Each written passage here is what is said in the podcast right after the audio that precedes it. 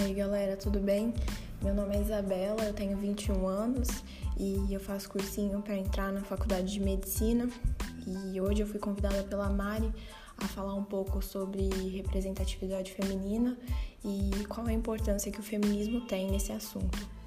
E eu acho que, primeiramente, é legal a gente lembrar que o feminismo é uma luta por igualdade de direitos e não superioridade, como muitas pessoas espalham por aí.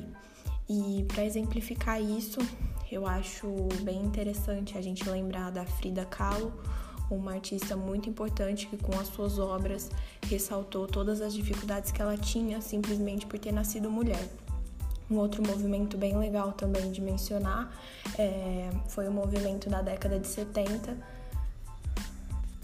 que ficou conhecido como Queima de Sutiãs e foi um, um movimento bem legal para mostrar a denúncia de exploração contra as mulheres e a objetificação delas.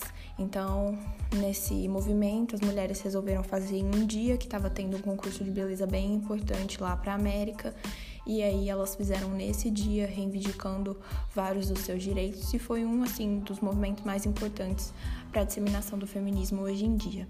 Mas falando atualmente, eu acho que é muito importante também de lembrar que o feminismo muitas vezes ele só é lembrado por pessoas que estão dentro do padrão, por mulheres que estão dentro do padrão, que são mulheres heterossexuais e brancas.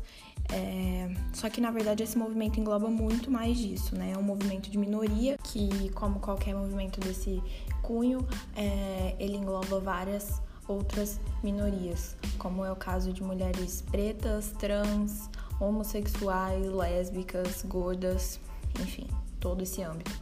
E muitas vezes, infelizmente, elas ficam fora dessa representação, mesmo através de propagandas e, enfim, nessa. E quando a gente traz esse assunto para os dias de hoje, para as situações diárias que as mulheres passam, a gente percebe que essa falta de representatividade que eu mencionei no começo, ela é causada por uma violência mesmo, por causa justamente dessa objetificação, que é basicamente achar por questões patriarcais e antigas que hoje em dia não fazem o menor sentido, nunca fizeram, mas hoje em dia tem que ser abominada mesmo, que são questões de que nós nós mulheres, o nosso corpo ele é feito para agradar homens, principalmente.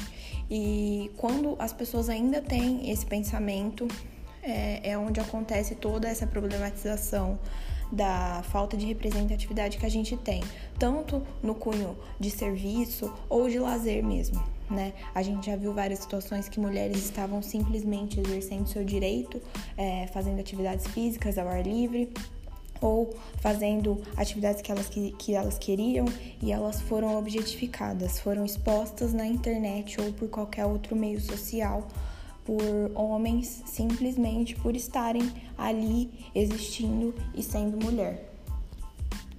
E é justamente essa junção de fatos que a gente tem que fazer para entender melhor por que as mulheres ganham menos do que homens em vários serviços, se não a maioria, se não todos, porque as mulheres perdem é, vagas de serviço simplesmente por serem mães. Isso é simplesmente um pensamento ideológico que nunca deveria ter existido, mas já que existiu, tem que ser quebrado todos os dias e é justamente essa luta que o feminismo prega. É a luta para a desconstrução de padrões que foram impostos a nós, aos nossos corpos, ao nosso meio de vida, à nossa forma de agir. E é justamente isso que a gente luta todos os dias. É, para quando a gente chegar numa entrevista de serviço, o sócio não perguntar se a gente tem filhos, com quem os nossos filhos ficam, ou se a gente vai ter tempo para isso é, porque a gente tem que chegar arrumada para ir para o serviço e o homem não, ele pode ir do jeito que ele quer, porque as mulheres precisam cortar os seus cabelos ou tirar suas identidades culturais só para agradar, para se encaixar em um tipo de serviço que simplesmente se fosse um homem ele estaria apto. Ele nasceu homem, portanto ele pode fazer tudo. Porque quando um homem vai para uma entrevista de emprego, ele não precisa justificar a ausência dos filhos, com quem os filhos ficam. Isso é um pensamento que ficou na cabeça de muita gente e cabe a gente desconstruir e discutir para que ele não exista mais. Né? Esse pensamento ele vem desde lá do passado, em que as mulheres não trabalhavam, elas ficavam em casa, cuidavam dos filhos e faziam a comida, serviam o marido. E hoje, graças a esse movimento e vários outros, a gente não precisa mais ser assim. A gente entende a nossa liberdade, a gente entende o nosso direito de escolha, que a gente pode sim sair, a gente pode ou não ter filhos, a gente pode ou não cuidar da casa. E a importância desse movimento é justamente essa, para aumentar essa representatividade, né, que a gente encontra tão defasada. E eu acho que acima de tudo, a gente, como ser humano, precisa entender que esse pensamento não é mais válido. Ele não existe mais que usar esse tipo de justificativa para não contratar uma mulher ou para fazer ela receber menos do que um homem não existe mais. Todos esses obstáculos eles são difíceis para uma mulher no padrão, como eu já tinha dito. E a cada momento que ela se torna mais minoria, fica mais difícil. Se isso já é difícil para uma mulher branca e heterossexual, imagina para uma mulher que é preta, que tem suas raízes e elas precisam ser escondidas para entrar num padrão branco e patriarcal. Imagina uma mulher que não se encaixa nesses quesitos e ela é dispensada, como se fosse nada. Se você colocar um homem e uma mulher em muitas das empresas de hoje em dia, eles não vão dar nem voz para as mulheres porque eles vão subentender que um dia ela vai engravidar e um dia ela vai precisar sair, um dia ela vai ligar falando que precisa cuidar do filho e fica entendido de que homem não é assim, que ele não precisa um dia cuidar do filho, que ele não precisa um dia cuidar da casa.